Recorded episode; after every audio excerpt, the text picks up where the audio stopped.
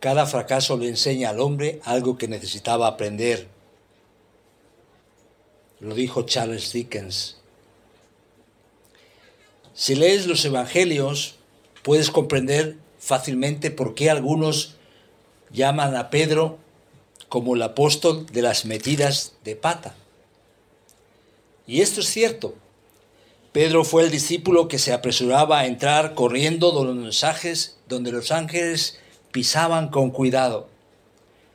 Era curioso, impulsivo y atrevido. Si bien a menudo lo culpamos por hundirse bajo las olas, olvidamos con demasiada facilidad que cuando Pedro vio a Jesús caminando sobre el agua, él fue el único que se bajó de la barca y caminó hacia él, mientras que todos los demás estaban aferrados al bote y miedosos. Pero Pedro también lo estaba, pero él fue el único que salió del bote. ¿Qué hubieras hecho tú? Si bien lo culpamos por negar al Señor en ese patio aterrador, Él fue uno de los pocos que siguió al Señor a ese patio. ¿Qué hubieras hecho tú? Ningún discípulo habla con tanta frecuencia como Pedro. Podríamos decir, Pedro era un bocazas.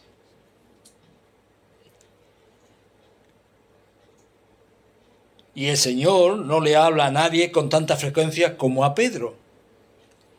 Ningún discípulo es corregido con más frecuencia que Pedro.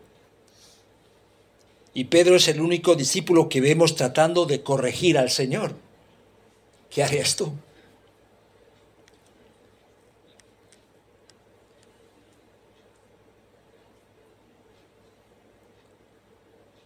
Nadie negó verbalmente a Cristo más públicamente que Pedro, y sin embargo ningún discípulo confesó a Cristo con más valentía que Pedro.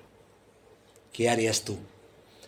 Un escritor, un autor, escribió hace décadas que probablemente ninguna otra persona en las escrituras parece tan impetuosa, inestable, desconfiada. ¿Estás de acuerdo con la descripción de Pedro? Audaz, intrépido. Decíamos, ninguna otra persona parece tan impetuosa, inestable y desconfiada y al mismo tiempo tan audaz, intrépida y devota. Y por lo mismo, por todos estos motivos son los por los que nos gusta Pedro nos identificamos con Pedro. Pedro es impredecible. Parece ser capaz de equilibrar cada éxito sorprendente con un fracaso igualmente sorprendente. Y lo amamos por eso. Nos entusiasmamos con Él tan fácilmente porque somos tú y yo como Él.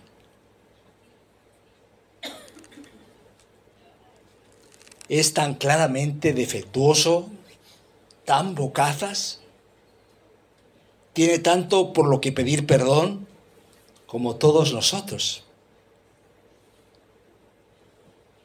Fijaros en Juan 13, donde Pedro le dice a Jesús, mira, todos los demás te, todos los demás te podrán abandonar, pero yo nunca te negaré, te seguiré hasta la muerte, recordáis la frase. Cinco capítulos después, en el capítulo 18 de Juan, puedes escribir la frase siguiente, fracasado por completo. ¿Y qué ocurrió ahí? Pues tres veces lo negó. Y el gallo, el gallo señalaba la aplastante derrota de Pedro. Así que no es muy difícil que apartemos los ojos del Señor y nos centremos en nuestras expectativas, nuestros planes, nuestra confianza en nosotros mismos. Y no pasa mucho tiempo hasta que esos planes finalmente se derrumban y se rompen frente a nuestros pies en el polvo del arrepentimiento. Guillermo Carey, el que conocemos como el padre de las misiones modernas, usado poderosamente por Dios en la India, escribió estas palabras durante días de inconsistencia y fracaso. ¿Queréis escuchar estas palabras? Mi alma es una jungla cuando debería ser un jardín. Apenas puede decir si tengo la gracia de Dios o no. Soy quizás la criatura más inconsistente y fría que jamás haya poseído la gracia de Cristo. Si Dios me usa, nadie necesita desalentarse. Lo, dijo un hombre utilizado por Dios poderosamente. Quizás eh, puedes expresar algo parecido, yo en algunos momentos lo he hecho, y de alguna forma es el, el sentimiento de Pedro. Pedro lo había negado tan pública, rápida y espectacularmente, y poco después Jesús murió. Ahora, final, en Primera de Pedro leemos que hay esperanza más allá de la negación. Bendito el Dios y Padre de nuestro Señor Jesucristo, que según su grande misericordia nos hizo renacer para una esperanza viva por la resurrección, resurrección de Jesucristo de los muertos. Lo dijo Pedro en primera persona porque esa resurrección le dio vida y hoy queremos iniciar una serie que habla de esperanza más allá de la negación. Y empieza en Lucas capítulo 5, vamos a ver los versículos 1 al 11, con una historia de fracaso. Para irnos después, episodios después, al momento de la negación de Pedro esperanza más allá del fracaso. Pedro al final de sus días dice, bendito el Dios y Padre de nuestro Señor Jesucristo, que nos hizo renacer para una esperanza viva, la que tú y yo podemos tener. Así que si estás relacionado con mediocridad, fracaso, desánimo, bienvenido en estos momentos.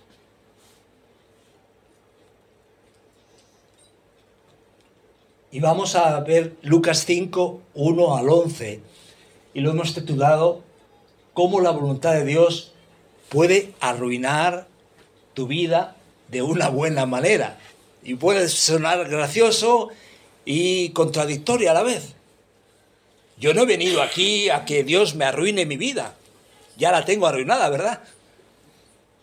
Pero, ¿cómo la voluntad de Dios puede arruinar tu vida, entre comillas, podéis entrecomillar esa frase, a los ojos de los hombres quizás, pero decimos de una buena manera.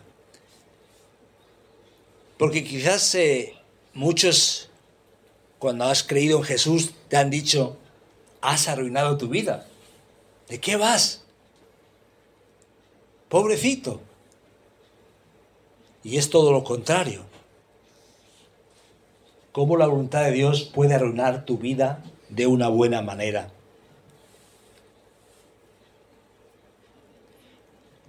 Leamos la palabra del Señor.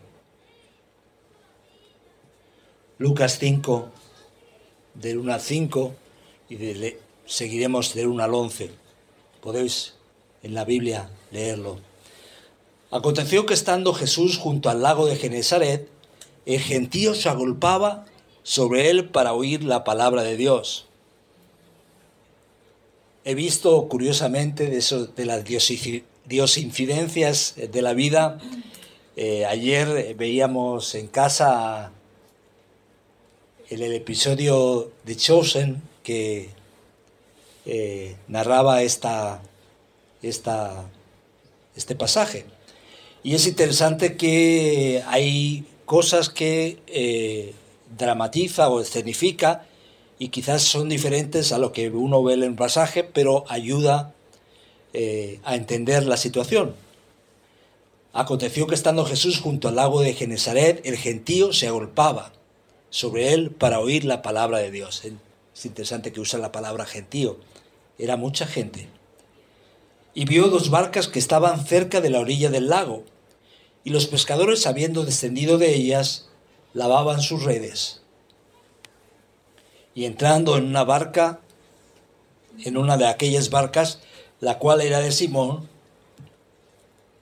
le rogó que la apartase de tierra un poco, y sentándose enseñaba desde la barca a la multitud. Cuando terminó de hablar, dijo a Simón, boga mar adentro y echad vuestras redes para pescar.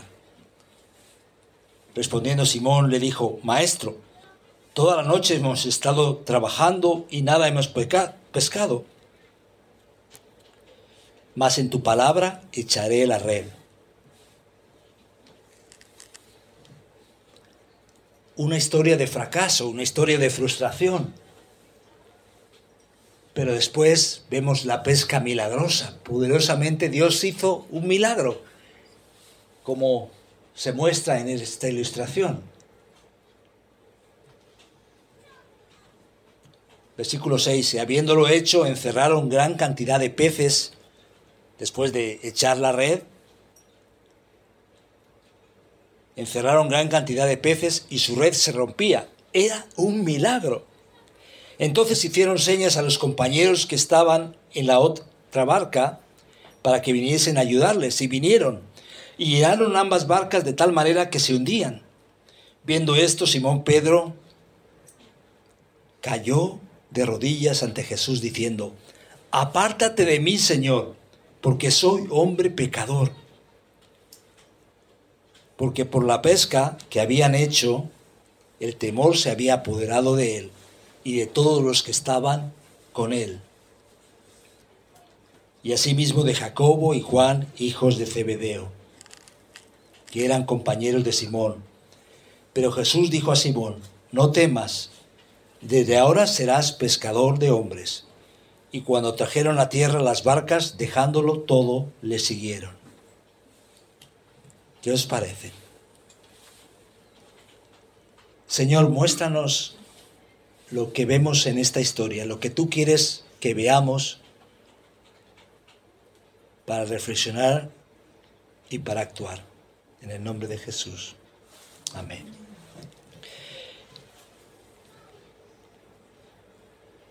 Al ver esta historia debemos observar varias cosas. Cuando hablamos del gran llamado, de la gran revelación, el gran llamado de Pedro, la gran revelación, de, mostrarle al mismo Pedro y a nosotros quién era Jesús, entendemos varias cosas. En primer lugar, llega de una manera inesperada. Pedro no tiene idea, perdón, ni idea de que toda su vida está a punto de cambiar. Por lo general así es como obra Dios. Simplemente seguimos adelante en la vida, los negocios como siempre, haciendo nuestra vida, estudiando, limpiando, lo que estemos haciendo. Y de repente el Señor da un vuelco a nuestra vida.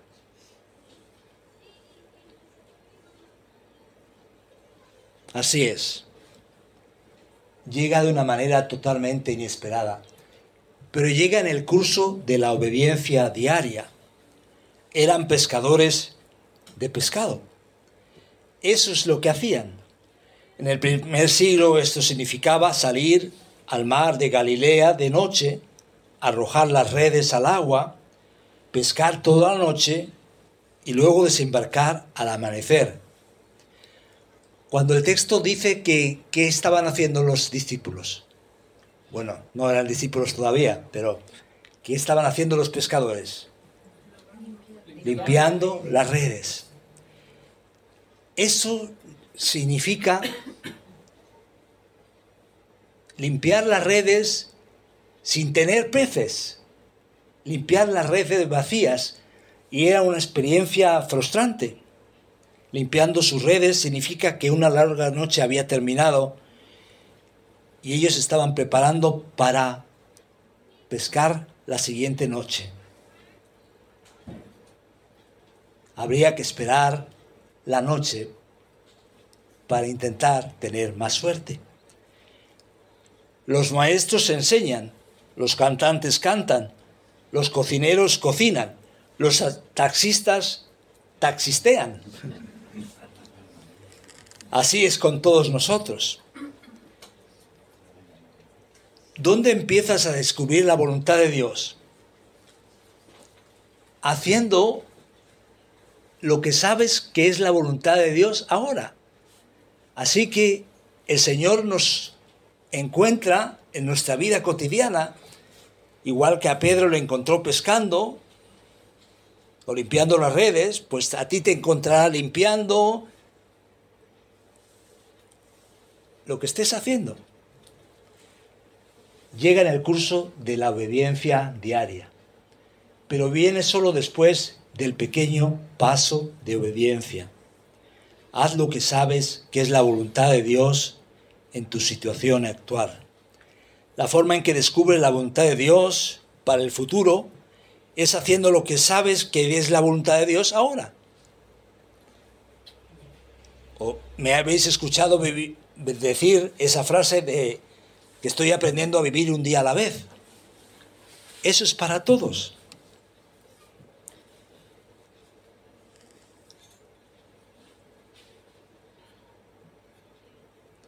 A veces decimos, Dios, muéstrame tu voluntad. Y queremos ver rayos en el cielo y que el cielo se abra entre nosotros, entre nosotros. Y simplemente lo que nos pide el Señor es un gesto de obediencia. La gran revelación viene solo después de un pequeño paso de obediencia. ¿Qué es lo que le pide Jesús a Pedro? En primer lugar, ¿qué le pide?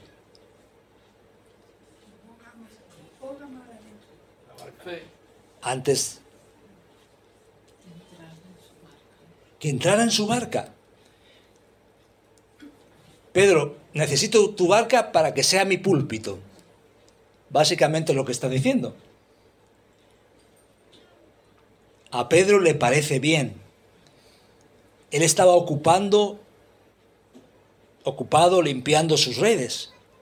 En realidad era una pequeña cosa, pero un pequeño paso de obediencia condujo al milagro que cambió su vida para siempre.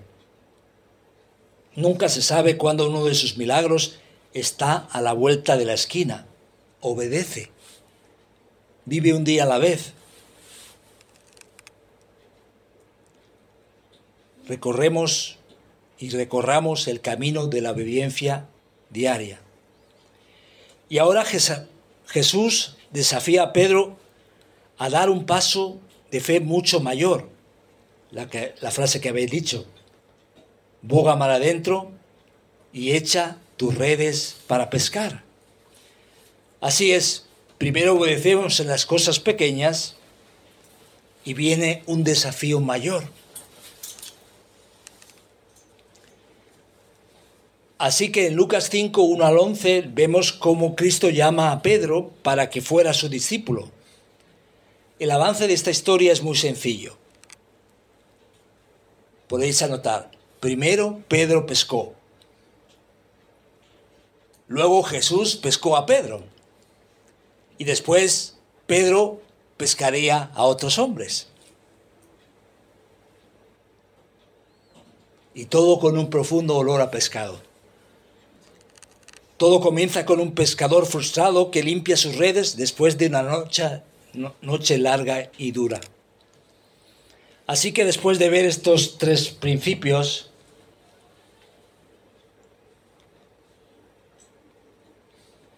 que el gran llamado llega de una manera totalmente inesperada en el curso de la obediencia diaria, solo después de un pequeño paso de obediencia que va a producir un milagro de parte de Dios.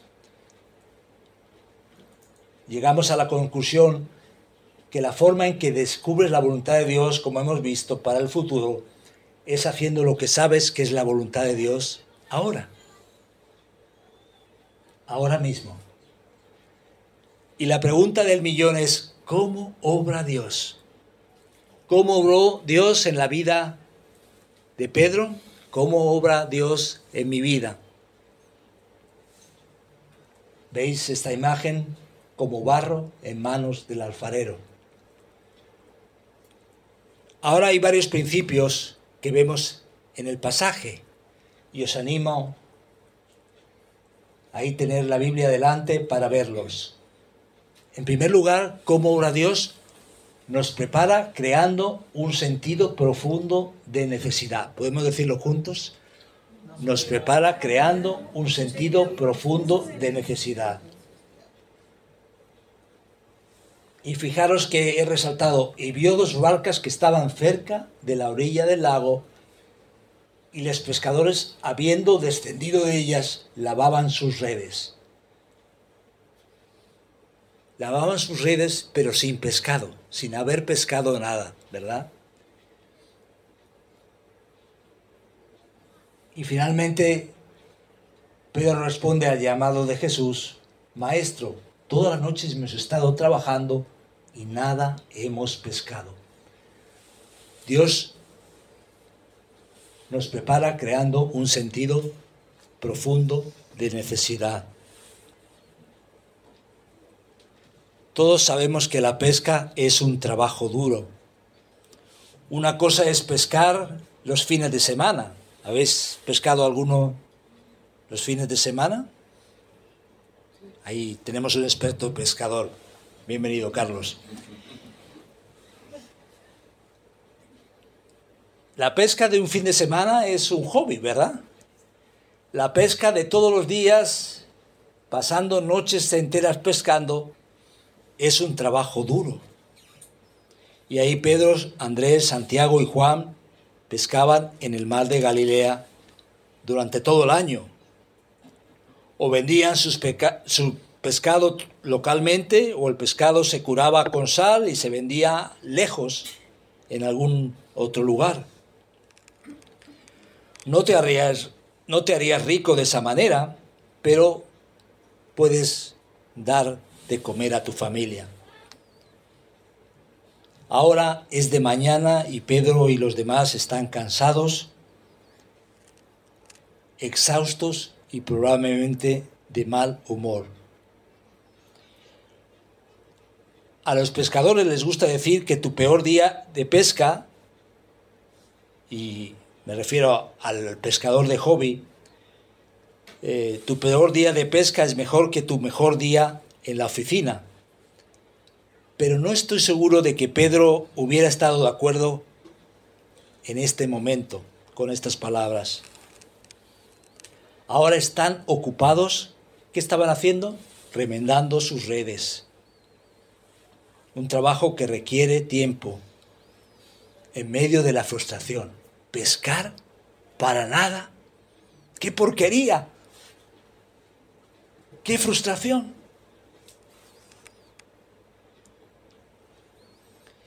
Cuando Jesús le pregunta a Pedro si puede usar su bote, su barca, Pedro inmediatamente acepta. Conoce a Jesús y lo admira mucho. Quizás como tú y yo admiramos a Jesús y nos gusta venir a la iglesia, pero quizás el Señor nos está llamando a algo más, a dar un paso más, un paso de compromiso para ser discípulo de Él.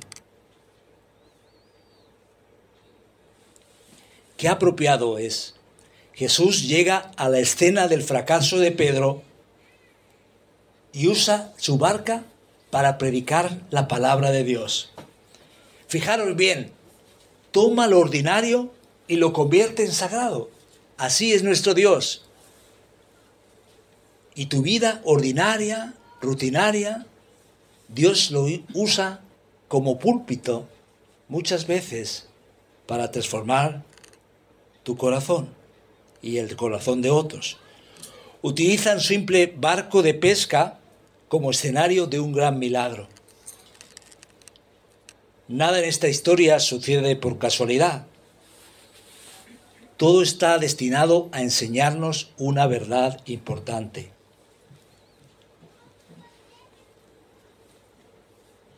Dios todavía nos prepara para su llamado al permitirnos soportar el fracaso personal.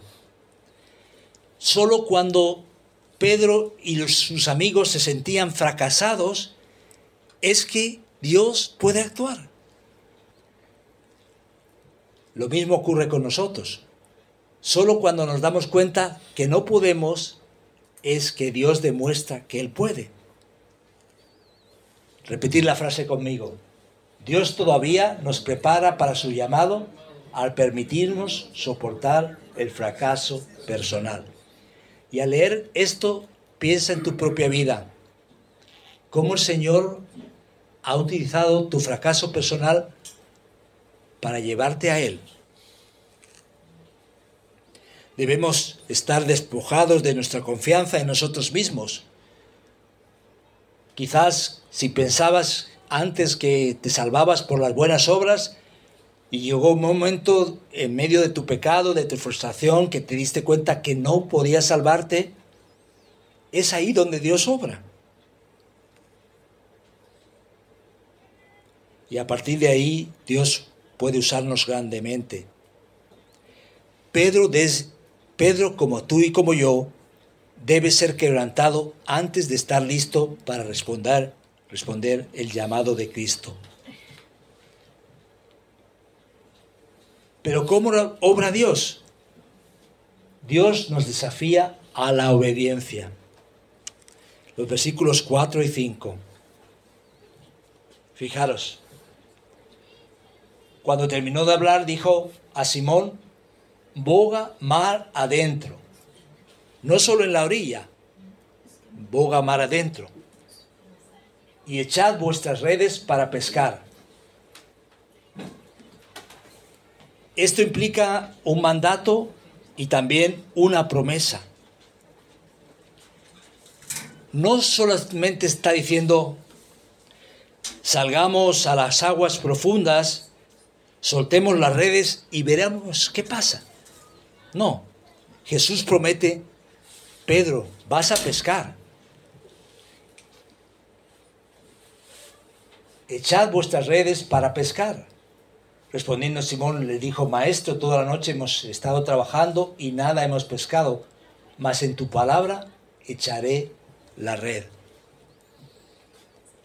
Desafía a la obediencia. Y aquí encontramos varios principios, lecciones desde la barca para nosotros. A mí me han hecho mucho bien. Dios nunca da mandamientos tontos, aunque parezcan tontos en ese momento. Dios nunca manda mandamientos tontos. Dios no se equivoca. Aunque pareciera a primera vista que son un poco tontos, ¿verdad? Dios tiene la intención de bendecir a los que obedecen sin vacilar sin dudar. Y en tercer lugar, los mayores milagros de Dios generalmente requieren nuestra cooperación. Es interesante, Dios hace milagros, pero nos usa en medio del proceso, igual que usó a Pedro para el milagro. Sin duda había razones para que Pedro se mostrara escéptico. ¿Quién era el experto? El experto pescador. Era Pedro. Él podría decir, Señor, yo sé el trabajo, el oficio. Tú eres rabí, tú eres rabino, tú eres autoridad de la enseñanza, pero yo sé pescar, yo soy el profesional, yo conozco el lago. Yo soy el experto. Pero fijaros lo que dice aquí. Mas en tu palabra echaré la red. Básicamente, como dicen otras versiones, es porque tú lo dices, echaré la red. Ya que tú lo dices, echaré la red. En tu nombre echaré la red, dice la versión Reina Valera. En tu palabra, sin embargo, en tu palabra echaré la red.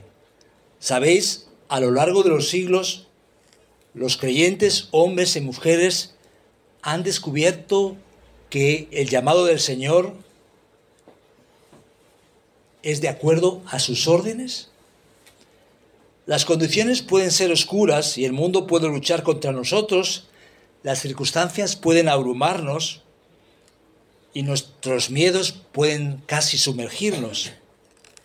Pero Dios habla y sus hijos dicen, sin embargo, en tu palabra, más en tu palabra echaré la red. Piensa en Abraham de manera concreta. A su mediana edad partió por el desierto sin más que esto. Voy a dejar Ur de los Caldeos a la tierra que me prometiste. No lo entiendo, más en tu palabra iré. Piensa en Noé, construyó un arca frente a un mundo incrédulo cuando no había llovido nunca, más en tu palabra construiré el arca. Piensa Moisés, desafió a Faraón, miró al cielo y dijo, sin embargo, en tu palabra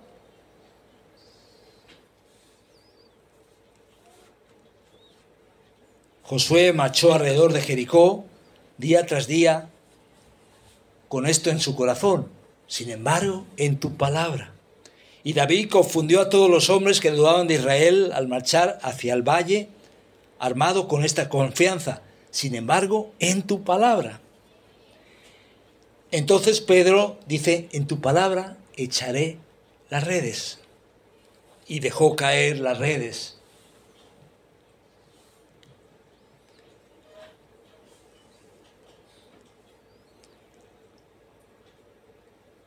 ¿Os dais cuenta? Nos desafía la obediencia. Y lo que estamos viendo es que hay una parte nuestra y una gran parte del Señor. ¿Cuál es la parte nuestra? ¿Cuál es la parte de, Pedro? Obedeciendo, echando la red. Si no hubiera echado la red, no hubiera milagro. Pero Dios le dice, obedece. Todavía tenemos que hacer lo que tenemos que hacer. Tenemos que trabajar, tenemos que ir a las reuniones, necesitamos pedir ayuda, necesitamos compartir el Evangelio, tenemos una tarea que hacer. Todavía nos queda trabajo por hacer. El Señor te dice hoy, echa las redes. Pon tu red sobre agua profunda, haz tu parte y Dios, Dios hará la suya. Como dijo Lloyd Ogilvy, sin Dios no podemos, sin nosotros no lo hará. Muchas veces Dios está esperando a ti y a mí para hacer su milagro.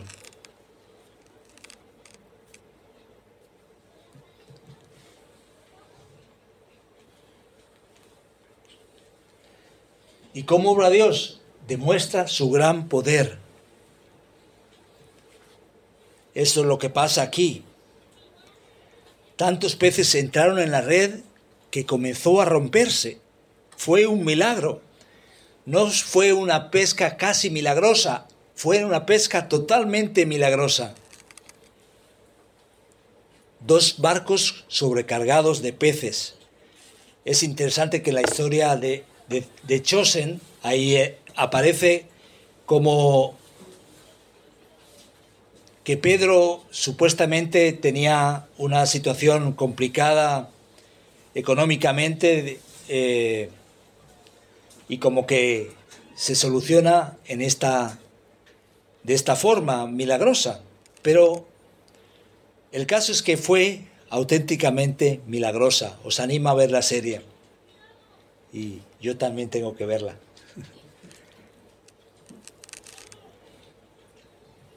Pedro no encontró los peces.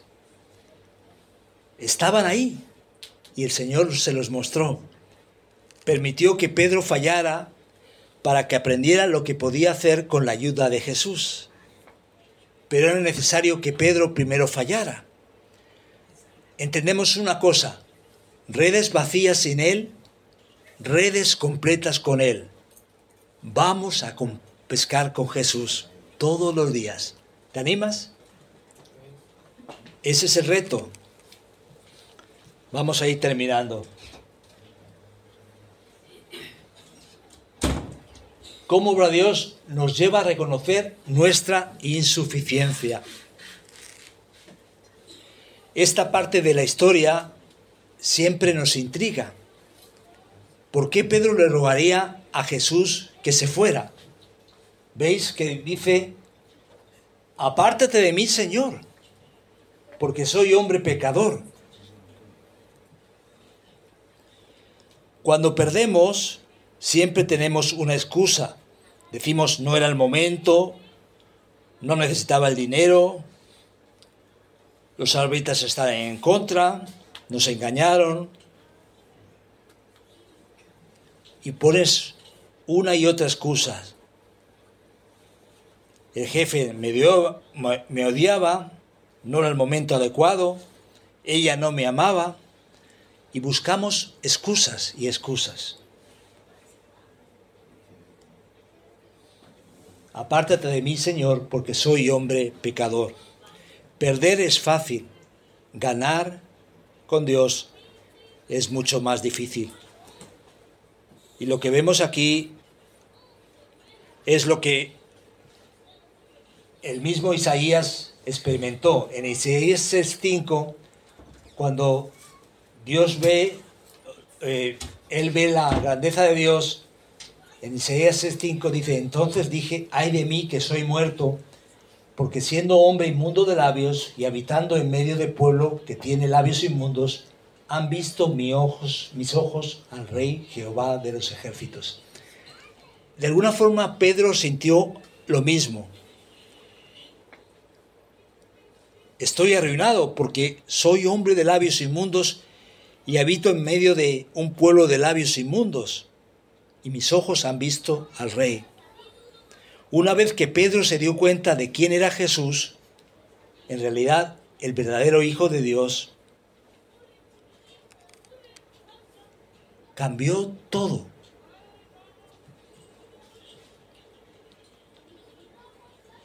Ver a Dios es vernos a nosotros mismos como realmente somos. Cuando ves a Dios, ves tus carencias, veo mis incongruencias, y era lo que sintió Pedro, y lo que sintió Isaías, y lo que sentimos cada uno de nosotros. Pero aquí hay un hombre cambiado profundamente por dentro. Su orgullo ha sido quemada por una visión transformadora de Cristo. Ahora, ¿cómo obra Dios? En quinto lugar, nos llama a un compromiso total. Pescador de hombres. No temas, desde ahora serás pescador de hombres. Es interesante, y no sé si os extraña, ¿qué había dicho Jesús? ¿Qué había dicho perdón? ¿Qué había, qué había dicho Pedro? Apártate de mí, que soy pecador. Y como que Jesús no se lo toma en cuenta. Jesús conoce la verdad acerca de Pedro y lo supo desde el principio, pero ahora su orgullo se había despojado de su orgullo y lo que aprendemos es cuando cuando nos encontramos con Jesús nunca volveremos a ser los mismos. Cuando te encuentras con Jesús, nunca vuelves a ser igual. Es un proceso de transformación.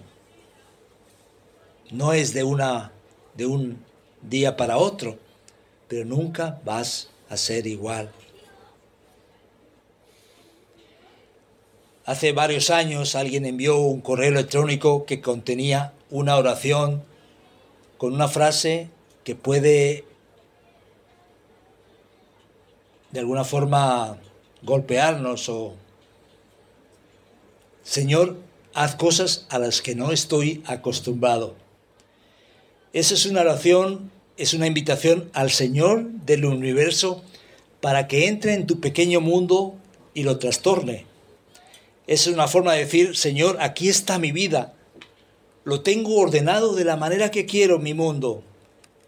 Aquí está mi esposa y aquí están mis hijos. Aquí está mi iglesia, aquí están mis amigos. Aquí está mi lugar en el mundo. Pero Señor, desbarátalo todo a tu manera. Te estoy invitando a que vengas a mi mundo y lo reorganices totalmente. Haz lo que quieras para que yo sea eficaz en tu reino.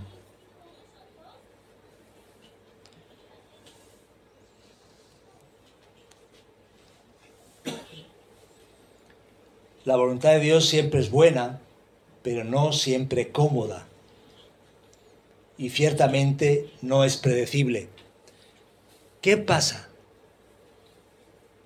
Pedro va a seguir a Jesús, va a ser pescador de hombres, pero no le dice nada más. Es un camino incierto. No hay salario, no hay futuro, aparentemente, por eso decimos cómo arruinar tu vida de una buena manera. Cuando Dios quiere sacudir el mundo, primero encuentra a un hombre o una mujer y comienza a sacudirlos. Y así hizo con Pedro. La voluntad de Dios siempre es buena, pero no siempre es cómoda. Y ciertamente no es predecible. ¿A qué Dios te está llevando? te está desafiando. Fijaros lo que dijo Dietrich Bonhoeffer, y él murió eh, en la Segunda Guerra Mundial, eh, víctima del nazismo, incluso eh, estaba en contra de Hitler.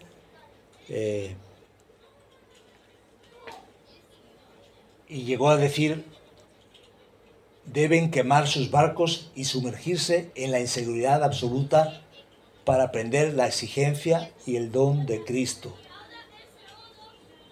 caminando por el camino de Jesús.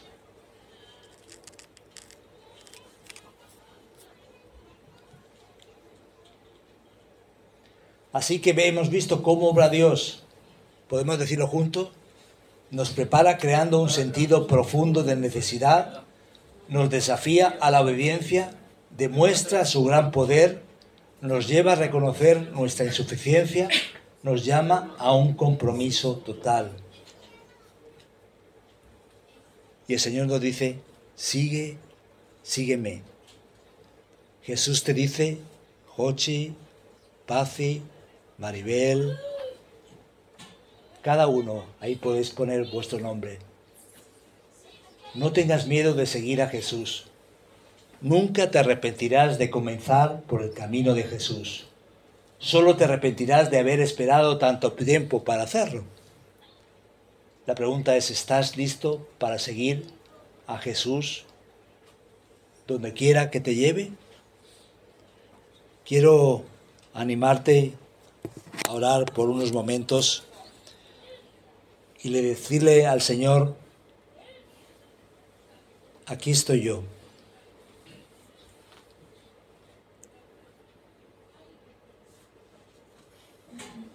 De poner tus fracasos delante de Él, tu incapacidad, de pedirle que trastorne tu mundo para que tú trastornes el mundo.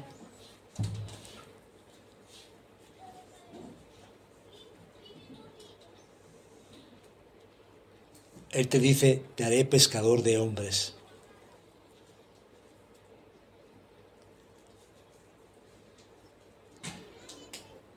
Si no le conoces, si no has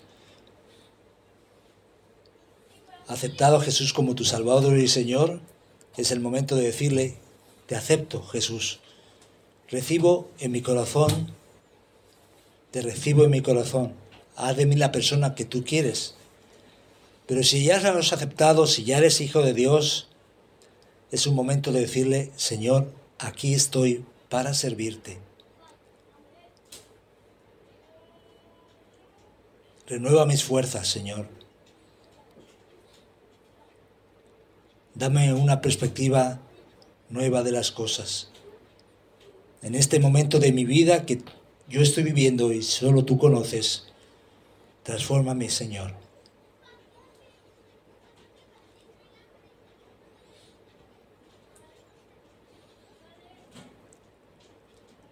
Y me gustaría si estás orando de esa forma, que te pongas de pie ahí donde estás y le dices, Señor, yo quiero servirte, yo quiero seguirte, yo quiero conocerte más.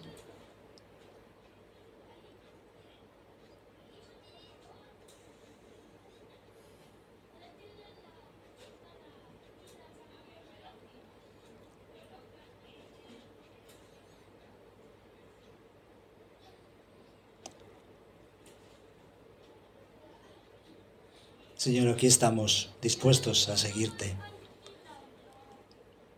Transfórmanos. Gracias, Señor, que usas nuestro fracaso para hacer algo poderoso y transformador, Señor. En el nombre de Jesús. Amén.